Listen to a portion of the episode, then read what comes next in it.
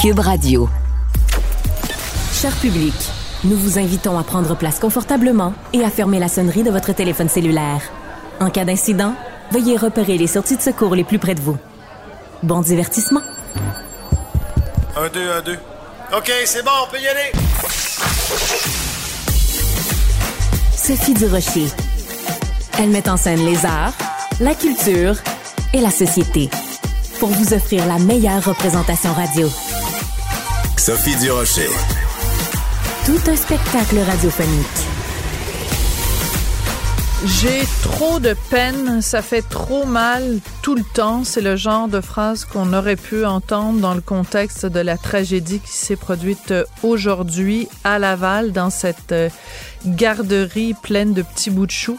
J'ai trop de peine, ça fait trop mal tout le temps. C'est une phrase qu'on entend dans la série Mégantique, une série qui prend euh, l'affiche en qui va être diffusée à partir du 9 février sur Club Illico.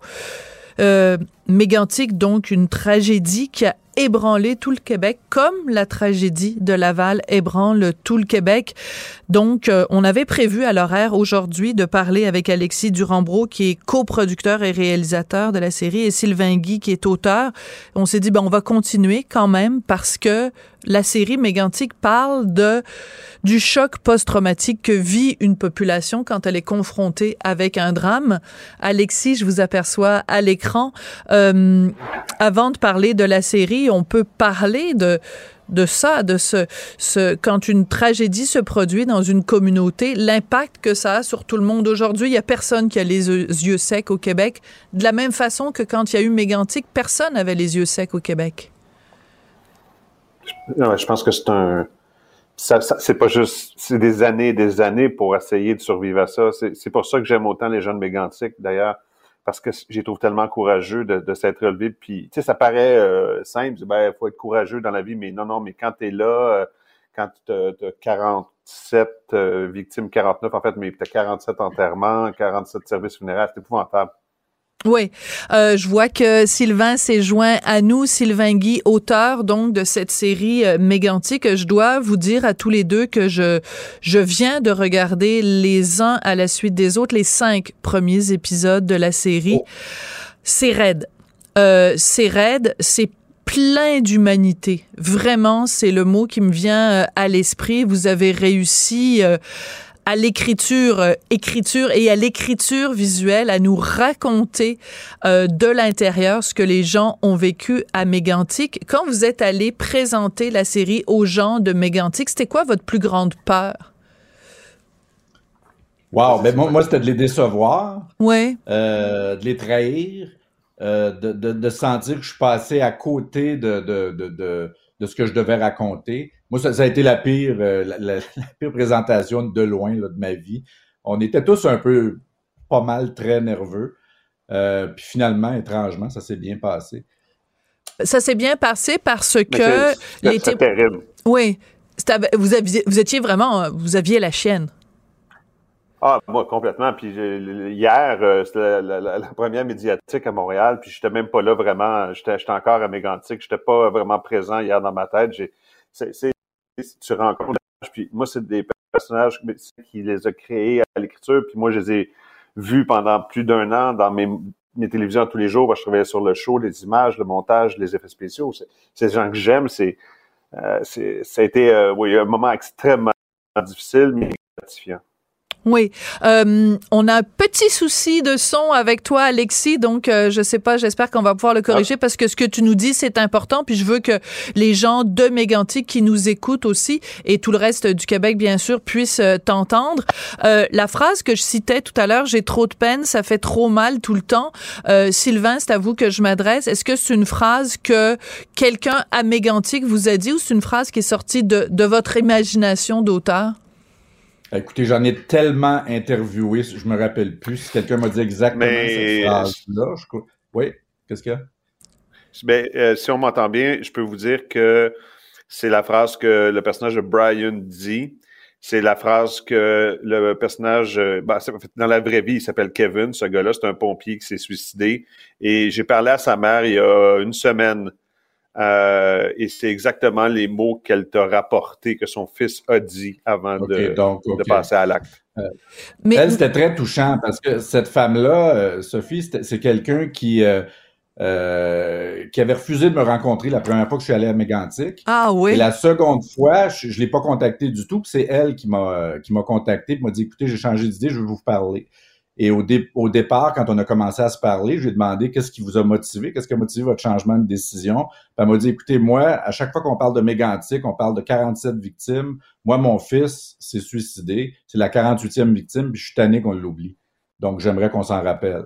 Il y a son épisode aujourd'hui. Oui, et c'est extrêmement touchant. Et je pense, euh, pour avoir vu donc les, les premiers épisodes, ce qui frappe, c'est cette humanité. Et ce qui frappe, c'est ce respect. C'est-à-dire qu'il n'y a pas du tout de côté voyeuriste. On n'est on n'est pas on n'est pas un voyeur face à la tragédie de Mégantic. Au contraire, on la vit de l'intérieur. Et euh, ce choc post-traumatique, donc pour les survivants, euh, pour ceux qui ont vu des choses qu'ils n'auraient jamais dû voir, euh, pour ceux qui ont perdu un, euh, une blonde, un papa, une maman, un meilleur ami, un frère, une sœur. Euh, c'est cette peine-là qui vous a, qui vous ont raconté les gens quand vous êtes allé euh, à Mégantic. C'est, c'est cette douleur-là que vous avez reçue et que vous nous transmettez dans la série. Vous savez, c'est drôle la façon. Euh, oui, Alexis d'abord, puis Sylvain, ensuite. Oui, vas-y, Alexis. Ben, vous savez, ben, on dirait, euh, c'est drôle parce que euh, plus je fais d'entrevue, plus les gens, on dirait qu'ils viennent de prendre, parce que comme la, Sylvain et ma caméra, je pense qu'on a, ce qu'on a fait, Sylvain et moi, c'est qu'on a mis le spectateur en plein milieu de cette gang-là, en plein milieu de tout ce groupe-là, en plein milieu de cette catastrophe-là, comme si on était nous-mêmes c'est pour ça que ma caméra est toujours dans le milieu, parce que Sylvain, il l'a écrit comme ça, tu as l'impression d'être toujours être entouré et tu vis les mêmes choses que les gens. Donc, mais on dirait que les, les, gens viennent de... Avec la série, j'ai un peu l'impression que les gens commencent à comprendre l'ampleur de l'intérieur et pourquoi ces gens-là, depuis dix ans, survivent. Hmm. Vous savez, Sophie, moi, je, ben, je, vous vois des fois, puis il me semble que vous n'avez pas votre air... Euh, usuel, normal en ce moment? Je sais pas si c'est parce que vous avez écouté la série puis vous êtes encore un petit peu sous le. le, ben, j'ai pleuré pendant cinq heures de temps. Il faut dire qu'il y a aussi la tragédie à Laval. Donc, euh, entre entre les épisodes de Mégantic, je pleurais en regardant la télé puis je me replongeais dans Mégantic. J'en ai braillé une shot aujourd'hui, euh, Sylvain. c'est pour ça que j'ai pas la, la tête, euh, ma tête habituelle. Oui. C'est que moi, en, en, parlant à ces gens-là, je suis à peu près certain qu'Alexis, c'est la même chose on a l'impression qu'ils nous ont inoculé une petite fraction de leur drame, que ça fait partie de nous à force de leur parler puis de leur parler. Puis à un moment donné, j'ai écrit la série. Si on réussit, ben c'est si vous vous êtes euh, euh, troublé en la regardant, ben c'est peut-être qu'on on, vous inocule à votre tour un mm. petit peu de la, tragédie. Je pense que c'est de ce petit poison-là, ces petites gouttes-là qu'on qu'on vous a mis dans le système que va naître l'empathie. Oui. Vous comprenez à partir du moment Tout à fait. C'est très important parce que vous donnez la parole dans la série à des gens qui ne s'en sortent pas. C'est-à-dire que soit ils s'en sortent pas parce que, bon, physiquement, ils, disparaissent, ou ils ne s'en sortent pas dans le sens que la douleur, elle est, elle est vive. Il y a un de vos personnages qui dit à un moment donné, je suis pas capable de remonter. Comment ils font les autres? C'est important de nommer ça, de nommer ce deuil-là, de nommer cette douleur-là, de pas faire euh, de la petite télé bonbon guimauve où euh, ça finit bien à la fin. Dans la vie, ça finit pas toujours bien à la fin.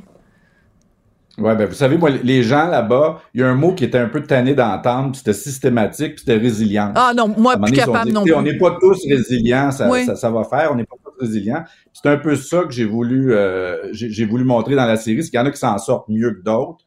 C'est correct de pas être capable de s'en sortir. Il n'y a pas de jugement qui est porté. On présente les choses de façon le plus, de la façon la plus objective possible. J'ai l'impression, ce qui est important, ce que j'ai constaté quand on, quand on a fait les, les, visionnements mégantiques, c'est que les gens, il y avait un Q&A après question-réponse. Oui. Et, euh, et, les gens ne nous posaient pas de questions, ils passaient des commentaires, ils recommençaient à parler. Hmm. Ça, c'est intéressant. Puis les gens de la proximité là-bas ont, apprécié ça beaucoup parce qu'ils ont dit, bon, le dialogue reprend. Il y en a qui ont refoulé. Puis bon, je dis pas qu'on règle tout, là, loin de là. Mais peut-être que ça participe un peu à relancer un peu le dialogue entre ces gens-là. Mais euh, moi, je crois vraiment beaucoup à, l'art thérapeutique. Je m'excuse, mais c'est quelque chose que qui, qui s'il y a un sens qu'on doit donner à l'art, c'est ça. Euh, puis je Mégantic, c'est une œuvre. Euh, en fait, on l'a fait avec tout notre cœur, avec tout ce qu'on pouvait. Puis ça peut pas faire autrement que de provoquer des discussions, provoquer des et, et c'est sain. Je pense que c'est sain. Oui, ben écoutez, moi j'étais ici à Cube, j'écoutais euh, la série sur mon ordinateur et euh, mes collègues me voyaient euh, très troublés, pleurer et tout ça. Puis à un moment donné, je leur ai dit, j'ai dit, c'est à ça que ça sert l'art. C'est à ça que ça sert. Et en particulier, je pense que c'est important de rendre hommage parce que j'ai devant moi l'auteur, le réalisateur et coproducteur. On salue évidemment Sophie Laurent qui est coproductrice, mais je veux qu'on écoute un petit extrait de la musique de Dasmo qui est qui vient comme encapsuler tout ça. Et la série aussi bonne. J'en parlerai d'ailleurs. J'en parlerai d'ailleurs. On va écouter un petit extrait parce que c'est important. La musique parle, la musique raconte aussi l'histoire. Donc, Charlie, un petit extrait, s'il te plaît.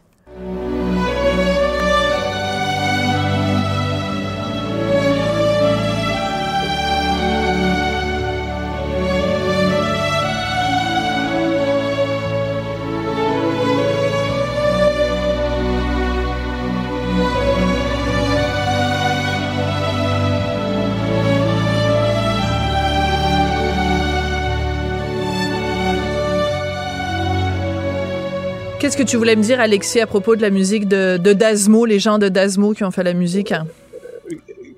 Quand j'ai rencontré l'équipe de Dasmo, Johan, PL, j'ai dit, euh, j'ai dit, les gars, j'ai fait des visionnements, j'ai regardé, puis euh, il y a un film qui arrêtait pas de me revenir en tête, c'était Schindler ah! List. puis j'ai dit, il y a quelque chose dans la musique de Schindler List. Oui. Euh, c'est ça, il y a quelque chose dans la musique de Schindler qui, qui était, qui faisait en sorte que le film était supportable. Parce que c'est un film extrêmement dur, très, épouvantablement dur. Mais la musique de John Williams faisait en sorte que on réussissait quand même à, à passer au travers. Puis c'était ma commande et, ils sont arrivés avec ça. Ils ont enregistré avec des grands, grands musiciens. Je trouve qu'ils ont fait un travail extraordinaire parce que ça permet de... Je voulais qu'à chaque fois... Je voulais une musique qui, qui, qui, qui me rassure parce que sinon c'est trop dur. C'est une musique qui nous rassure, puis en même temps qui vient nous chercher en plein cœur. Donc tout, tout, tout, tout, toutes les émotions contradictoires par lesquelles on passe dans la série sont là-dedans. Euh, les gens vont le voir à l'écran s'ils nous écoutent euh, en, en, vidéo, euh, mais de toute façon ils l'entendent. J'ai devant moi deux gars, Sylvain auteur de la série, t'es un gars. Alexis, réalisateur, coproducteur de la série, t'es un gars. La raison pour laquelle je souligne ça, c'est que dans la série, je pense pas me tromper en disant que c'est la première fois que je vois à la télévision québécoise autant d'hommes parler de leurs sentiments. Un père qui prend son fils dans ses bras parce que son fils est juste plus capable, il sait plus où se garrocher. Euh, des frères qui font juste un petit signe un petit signe des yeux, puis ils ont pas besoin de se dire je t'aime, mais c'est ça qu'on comprend.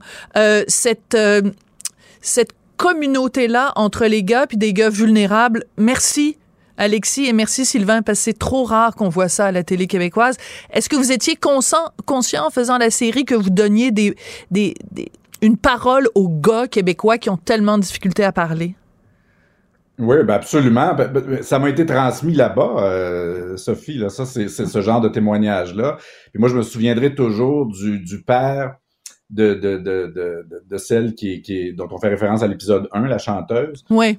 J'ai eu une rencontre avec la mère et le père, puis la mère pleurait comme un, comme un veau, et le père se retenait de pleurer, se retenait, il pleurait, il pleurait aussi. Et puis c'était, moi, il m'a marqué cet homme-là, il m'a, il m'a touché, il m'a, je père moi-même de, de, de j'ai une fille, et puis il y a quelque chose de spécial dans la relation euh, père-fille, de très très fort. Puis euh, avec une tragédie comme ça, j'ai l'impression tout saute, hein, toutes nos, mm. nos euh, oui, on va les exprimer. C'est tellement fort que les, les, les émotions vont s'exprimer d'elles-mêmes. Et puis là-bas, que ce soit des, des euh, les, les Lafontaine sont extrêmement touchants. Ces deux gars tatoués, puis de la construction. Oh. Euh, ils arrachent le cœur à chaque fois qu'on leur parle. Ces, ces gens-là. Là, ils ont perdu. Ils ont perdu leur frère. Euh, ils ont perdu, dans un cas, il a perdu sa femme, il a perdu des amis. Enfin bon, cette famille-là a été frappée de plein fouet. Et, et donc, ce qui est drôle, parce que Sophie, pour enchérir sur ce que tu dis, ce qui, ce qui c'est que euh, parce que la tragédie a existé, ces gens-là, tu rentres en communication avec eux et tout de suite les masques tombent. Mm. Tu peux pas avoir de masque avec les gens de Mégantic. il y a comme quelque chose que tu laisses tomber tout de suite parce qu'il y, a une telle euh, franchise émotive, il y a comme quelque chose de tellement sain que tu laisses faire les masques, là, il n'y en a pas. Là. En tout cas, euh, merci à vous, merci à toute l'équipe. C'est vraiment une série qui m'a bouleversée. J'ai très hâte que tout le Québec euh, découvre cette série-là et surtout qu'on collectivement qu'on soit plus à l'écoute du drame qui s'est produit à, à Mégantic parce que c'est trop facile de, bon, tu regardes ça aux nouvelles, 47 morts, une tragédie, tu lis les reportages, mais là, de rentrer dans le quotidien, dans l'impact pour chacune de ces personnes-là euh, et la façon dont ils sont tous liés les uns aux autres, je pense qu'il y a une, une leçon sur ce qu'on appelle le tissu social. Il y a vraiment une grande leçon d'humanité dans cette série-là. Merci beaucoup. Merci beaucoup. Absolument. Sylvain Guy, auteur de la série. Alexis Durambro, réalisateur, coproducteur, merci pour cette série-là. Merci mille fois. Merci mille fois. Culture, tendance et société. Patrick Delisle-Crevier. Patrick Delisle-Crevier, qui est journaliste culturel au 7 jours, et ton nom le dit, ta fonction le dit. Habituellement, tu nous parles de culture, mais cette fois-ci, tu as décidé de déroger à ton sujet pour nous parler de santé. Tu as une, une, histoire hallucinante à nous raconter. Vas-y, je te laisse ah. aller, mon beau Patrick. Réalité, Sophie, j'avais envie de parler de ça aujourd'hui parce que je trouve que c'est important. Puis euh, moi, j'ai des gens qui sont qui, qui, vont pas bien, qui ont besoin d'aller à l'urgence. Puis tu regardes sur le site Internet pour savoir le taux d'occupation et on parle de 158% 175% Et moi, il y a, la semaine dernière, j'ai eu un petit ennui de santé. Rien de majeur, là, une histoire de réaction allergique. Et euh, j'allais vraiment pas bien. Puis là, euh, il était deux heures du matin. Puis là, mon, mon mari me dit Ah, euh, je veux dire, avec nos assurances, maintenant, on a accès à un, soin virtuel TELUS Santé. Fait que là, je me dis Ah oui, bon, qu'est-ce que j'ai à perdre? Deux heures du matin, des allergies mur à mur. Je m'installe à mon ordinateur, on me demande de me loguer, tout, je me log, je me crée un compte. Et, euh, bang, une infirmière apparaît devant moi. À deux heures du matin. 2 heures du matin. Wow. Elle me pose quelques questions et elle me dit si vous êtes disponible dans deux minutes, un médecin va vous parler. À 2 heures du matin. À 2 heures du matin et je te dis, Sophie, deux minutes après, j'étais en consultation avec un excellent médecin devant moi qui m'a ausculté virtuellement, qui m'a posé des questions, qui m'a demandé de palper certains endroits et tout pour, pour être certain qu'il n'y avait pas d'infection, de douleur ou quoi. J'ai eu un appel euh, le lendemain matin. Mon pharmacien me disait que ma prescription était prête. Elle avait été envoyée. Et j'ai fait affaire encore hier euh, pour un suivi avec ce même, euh, ces mêmes soins virtuels-là. Et je suis complètement abasourdi par l'efficacité de ça. c'est efficace. C'est des médecins gentils. C'est des médecins professionnels. tu te sens vraiment encadré. Et c'est sécurisant de savoir que tu peux avoir accès à un médecin facilement. Moi, mon médecin de famille est à la retraite. À un moment donné, je suis arrivé de prendre rendez-vous. On m'a dit Ah, mais il n'est plus là, il est à la retraite. Mon dossier médical a été jeté à la poubelle après 24 années avec ce même médecin. Donc, on était un peu des. Des orphelins? on était un peu des, des itinérants. On avait plus. plus ouais, des orphelins. Des orphelins, oui, exactement, c'est le mot. Et donc, ce service-là, je voulais en parler. Puis là, euh, j'ai une, nièce qui est infirmière qui m'a dit Ah, il y a aussi le service Olive. Olive. Ils proposent le même genre de service. Pour l'instant, ça passe souvent par des, nos compagnies d'assurance et tout.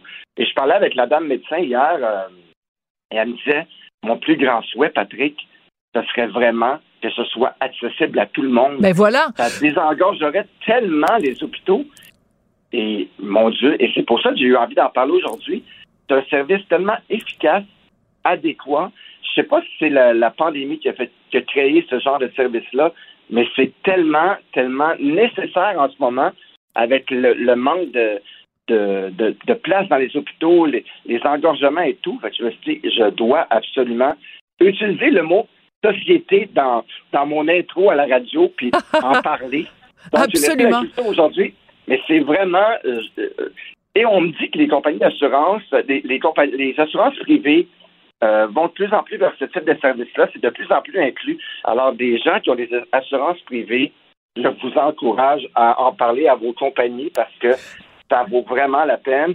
Et aux gens qui n'ont pas d'assurance, ben, libre, ça a l'air que c'est une option. Mais, mais sans, euh, sans, nommer, parce que bon, tu nommes, tu nommes deux compagnies, mais au-delà de, de, de, et puis même, je dirais, au-delà de, de ton cas particulier, il reste que c'est, on est rendu là. En 2023, on est capable, avec la magie des Internets, de, de faire ce genre de truc-là. T'imagines, en temps normal, t'aurais pris ton auto, tu serais allé à l'urgence. Là, t'aurais attendu des heures parce que c'est une urgence pas urgente, euh, tu sais, parce qu'à 2 heures du matin, tu t'en vas pas dans un, tu sais, dans, la seule chose, la seule façon d'avoir accès à quelque chose dans le système de santé à cette heure-là, c'est les urgences. Donc, tu aurais engorgé les urgences pour finalement poireauter là pendant des heures. Donc, en fait, moi, j'aurais plutôt le goût de dire comment ça se fait que dans le système public, il n'y a pas plus de ces services-là euh, qui sont qui sont qui sont accessibles, et surtout comment ça se fait que ça a pris la pandémie pour qu'on découvre ça, parce que excuse-moi, mais les zooms puis tout ça, ça existait avant, euh, et euh, pourquoi euh, ça a pris une pandémie pour que à un moment donné les gens se réveillent en disant on est médecin mais on peut, tu sais, je veux dire, si si, t'as juste besoin de regarder le patient, puis t'as pas besoin de prendre son pouls ou ses, ou ses trucs, ses signes vitaux. Tu sais, je veux dire, le médecin, il le voit bien au bout de la ligne, là, au bout de, de, sa caméra, quel genre de bouton t'as, puis il est capable de faire un diagnostic. C'est, ça me paraît comme des évidences. Écoute, je te remercie beaucoup de nous avoir raconté euh, cette anecdote-là. Et ben écoute, bonne bonne santé. Mais je pense en effet que c'est des questions qui avaient besoin d'être d'être soulevées. Faut emboîter le pas. Faut que ça devienne une façon de faire pour tout le monde. Absolument. On espère que les, les, gens du système de santé écoutent et sont à l'affût de ça. Merci beaucoup, Patrick. À demain, Sophie. Qu'elle soit en avant ou en arrière-scène, Sophie Durocher reste toujours Sophie Durocher. La rencontre Nantel Durocher. Non, non, non, c'est pas une joke. Sophie Durocher. Duduche, elle va se défendre. Guy Nantel. Ben, c'est exactement ça qu'il faut faire. Un duo déstabilisant qui confronte les idées. C'est à s'arracher les cheveux sur la tête. La rencontre Nantel Durocher. Ça va être quelque chose. Quelque chose me dit, Guy Nantel, que les gens de Québec solidaire vont passer un mauvais quart d'heure. Je sais pas, je... Ben non, ben non, tu sais non? Je, suis tellement gentil avec eux autres. Non, non, mais écoute, on va reprendre l'histoire de Mme El Gawabi euh, du début, là, tu sais, parce que c'est vraiment quelque chose de, de très fort ce qui s'est passé dans, pour moi dans la dernière, euh, dans les derniers 48 heures. Euh, donc, on se fait traiter de raciste par Mme El Gawabi. Elle est nommée par Trudeau pour combattre le racisme. Déjà, n'importe qui de sensé y verrait une incohérence dès le départ. Mhm. Et là, il y a une motion qui est proposée à l'Assemblée nationale pour réclamer le retrait du poste de Mme El Gawabi, ou enfin son retrait à elle. Ouais. Bon, une motion, ceux qui sont pas habitués avec ça, c'est vraiment l'expression d'une opinion d'un parti politique euh, à propos d'une affaire. Et quand elle est adoptée à l'unanimité, donc par tous les autres partis, la motion devient l'expression de l'opinion de tout un peuple. C'est important parce que hmm. il n'y a pas eu cette unanimité-là à cause de Québec solidaire qui a refusé de l'appuyer. Ça. Et ça, c'est important parce que c'est comme si le Québec disait au reste du Canada, c'est pas tout à fait faux ce que Mme El Gawabi a dit. C'est pas tout le monde qui s'indigne dans cette affaire-là. On est partagé. Il y a voilà. un parti qui considère qu'effectivement les Québécois sont des racistes islamophobes.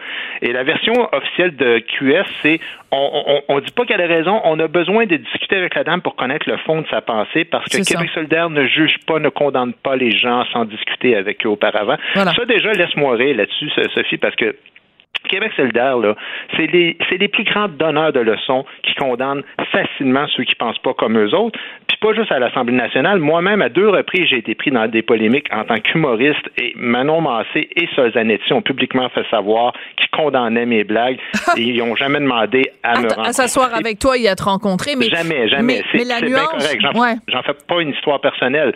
Mais, mais, mais tu sais, pour rester dans le sujet qui nous intéresse, il faudrait que QS nous explique en quoi ils ont besoin de précision quand quelqu'un tient des propos littéralement méprisants envers le peuple qui sont censés défendre. El Gawabi à la tête d'un organisme antiraciste, c'est comme nommer Vincent Lacroix à la tête de l'autorité des marchés financiers. Tu n'as pas besoin de le rencontrer pour te lever et dire non, ça n'a aucun sens, on n'accepte pas ça. Puis c'est comme ça qu'on protège vraiment les Québécois. Oui, ou comme nommer un végétarien à la tête de McDonald's, il y a quelque chose qui qui marche pas.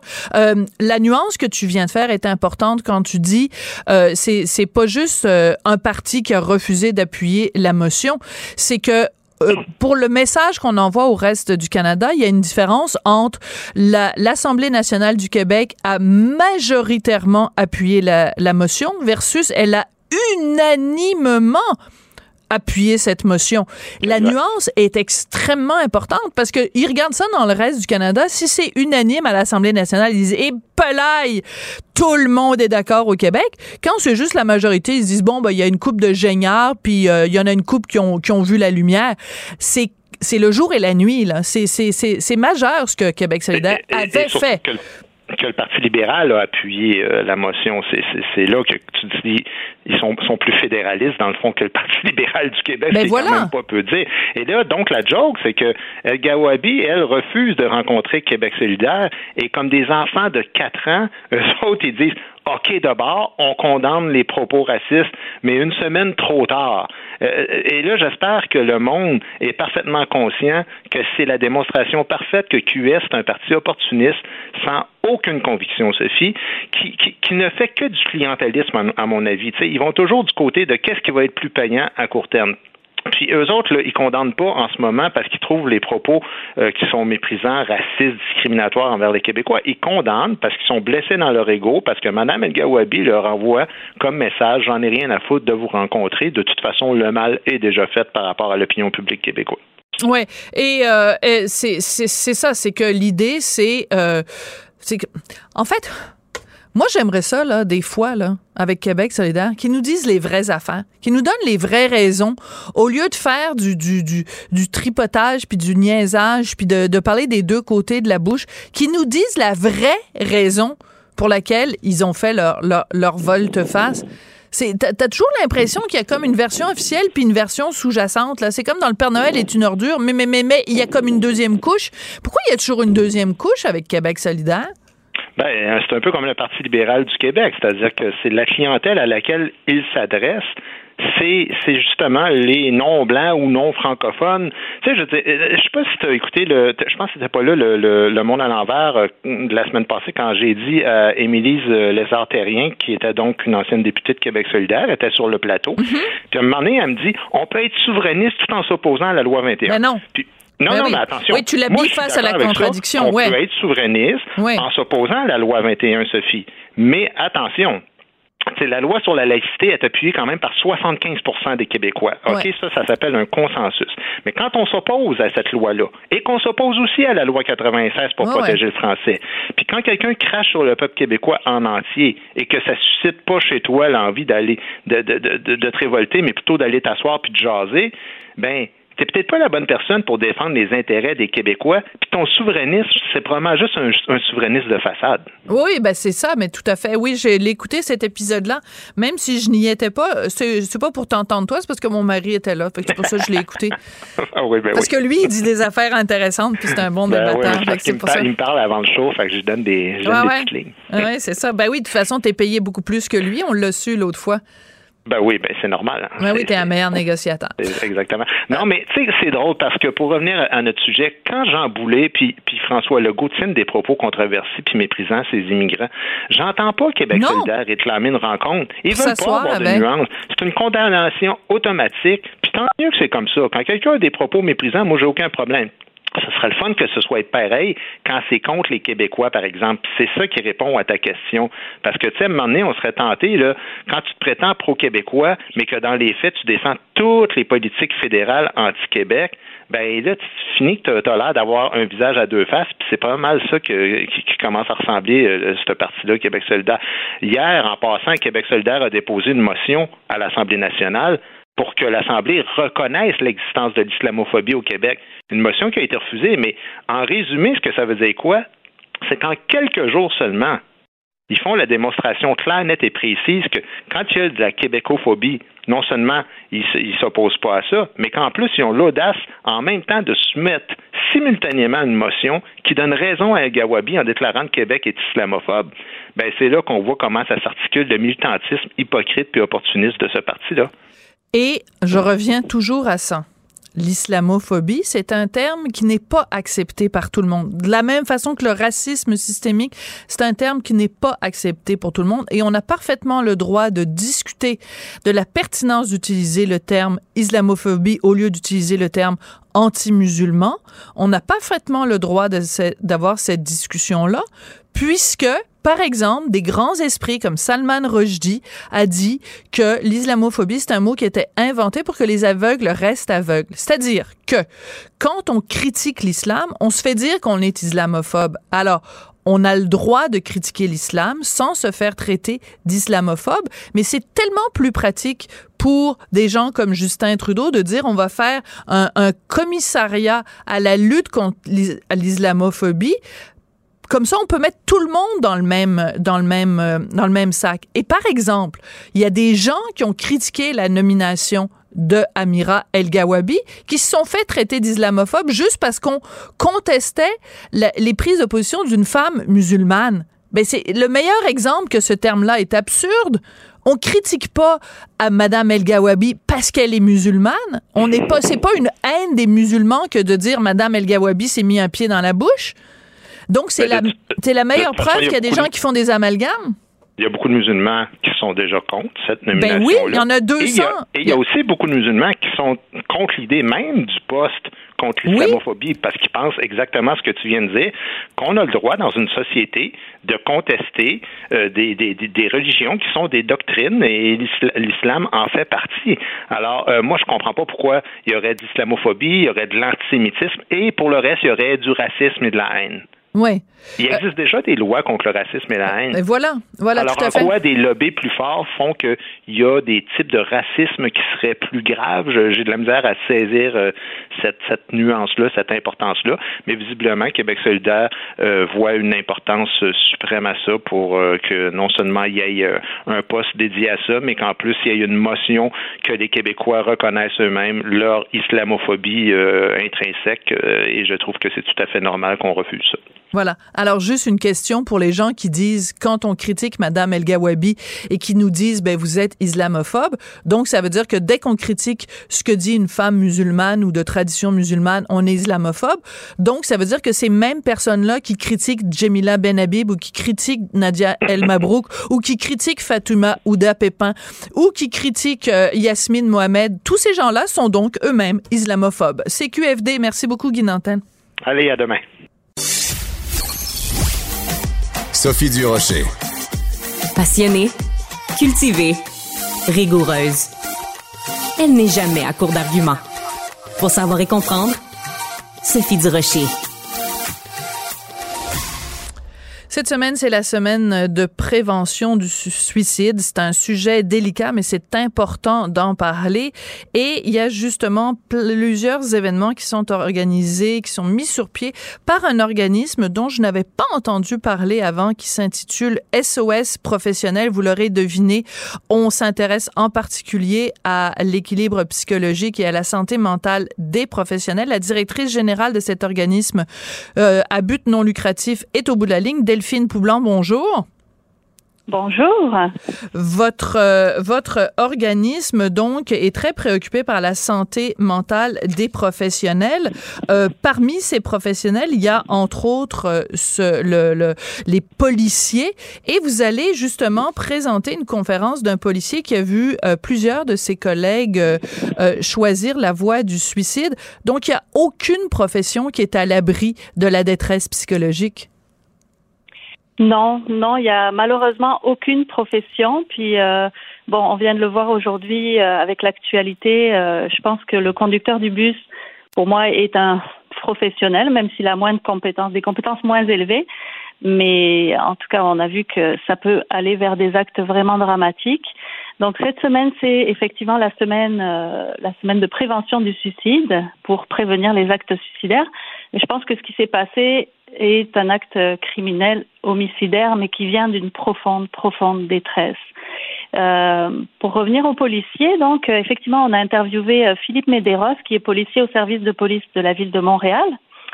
donc il y a l'interview en ligne déjà sur nos réseaux et il va nous offrir une conférence. Donc on va peut-être en reparler un petit peu plus. Mais pourquoi on avait décidé de, de s'approcher de lui? C'est parce qu'il y a eu des suicides de policiers. Là, très récemment, il y a eu euh, un policier du service de police de la ville de Montréal qui s'est suicidé le 6 décembre, un policier de la Sûreté du Québec qui s'est suicidé le 23 janvier. Donc, euh, c'est assez dramatique. Euh, je voudrais et, et, c'est pertinent d'en parler euh, aujourd'hui, c'est pertinent d'en parler tout le temps, mais c'est pertinent d'en parler aujourd'hui parce que les policiers, les premiers répondants, les gens qui arrivent sur les lieux d'un drame sont exposés à des images que que personne ne, devrait voir, euh, que ce soit des, des, victimes de meurtre, des victimes de violences conjugales, euh, et en particulier quand ce sont des enfants. Et il faut pas minimiser la détresse psychologique que ça euh, inflige aux, aux, professionnels, que ce soit des professionnels de la santé, donc qui doivent soigner ou prodiguer des soins euh, à des gens qui sont grièvement euh, blessés, ou alors justement des policiers qui arrivent euh, sur les lieux et qui, qui font face à des scènes absolument horribles.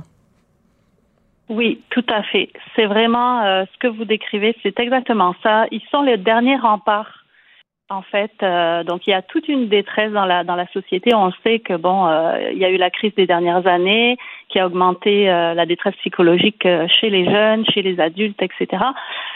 il y a aussi bon les problèmes économiques en ce moment et c'est vrai que les premiers répondants, les travailleurs du, du secteur de la santé, les enseignants aussi, et encore plus les policiers, qui seraient peut-être en dernière ligne, comme vraiment le dernier dernier rempart, euh, c'est eux qui doivent supporter tout ça.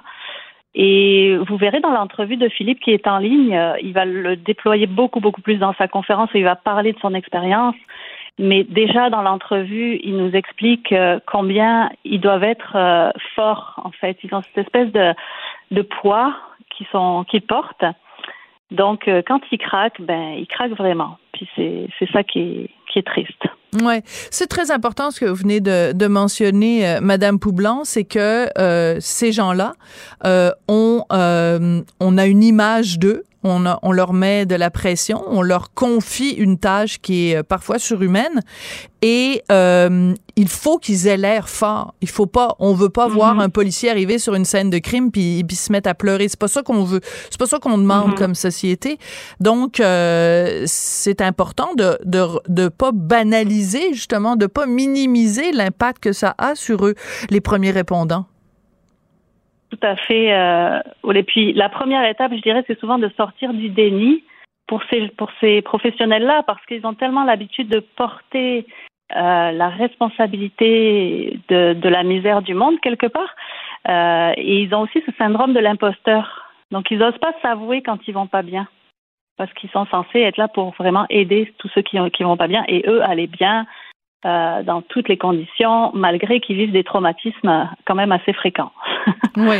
Euh, comment, d'après vous, qui êtes euh, donc à la tête de cet organisme-là, comment vous trouvez qu'on traite ou qu'on soigne ou qu'on se préoccupe de la santé mentale au Québec? Est-ce qu'il y a suffisamment de ressources? Est-ce qu'on est suffisamment conscientisé à, ces, à cette problématique-là?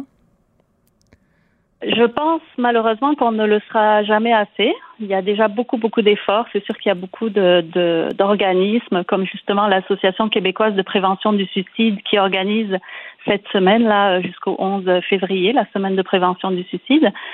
Euh, donc, il y a beaucoup d'organismes. Il y a aussi les services d'aide aux employés au sein des organisations qui sont euh, très bien. Je veux dire, euh, Philippe, euh, le policier en question, témoigne que lui, il a fait trois ans de, d'aide psychologique avec son service d'aide aux employés. Ça l'a beaucoup aidé, mais il a dû aller chercher des outils à l'extérieur aussi parce que ça suffisait pas pour appliquer dans le fond ce qu'il avait pris conscience. Donc, je pense qu'il faut continuer, il faut vraiment continuer à s'allier aussi entre organismes il faut continuer à démystifier parce que la, santé mentale, c'est aussi euh, quelque chose qui est tabou. Euh, quand on parle de santé mentale, c'est comme un gros mot. On peut parler aussi de détresse psychologique, ce qui fait aussi très très peur. Euh, mais malheureusement, bon, les dépressions, l'anxiété, etc. c'est les premiers euh, signes avant-coureurs qui peuvent nous mener vraiment vers une, une maladie euh, mentale comme euh, des, moments de psychose, de schizophrénie, de bipolarité, etc.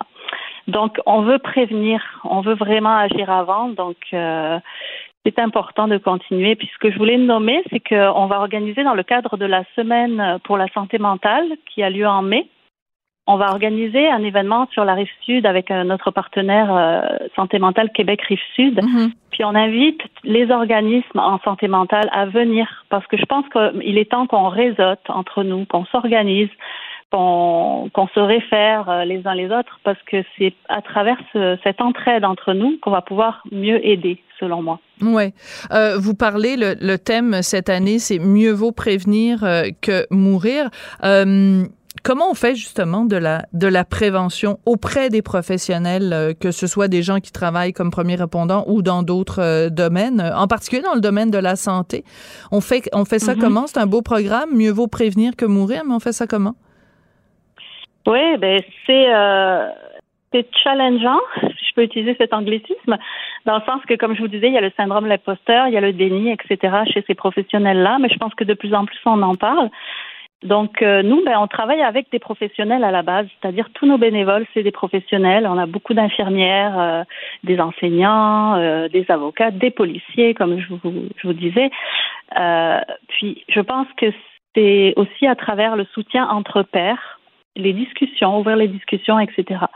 Donc notre approche à nous, c'est déjà d'aller aider les gens à sortir de l'isolement à travers des activités de groupe donc, on offre des activités de groupe qui sont un peu un prétexte pour euh, commencer à ouvrir les sujets euh, qui font mal, je dirais, parce que c'est sûr que voilà, on peut pas aller dans les milieux comme ça. Puis on peut, on en parle de la santé mentale, puis euh, il y a des conférences à l'intérieur des milieux, mais dans les milieux, les gens ont tendance à à, se voiler la face un petit peu ou à se cacher, en tout cas, ou à cacher à leur, euh, à leur père que, que ça va pas bien.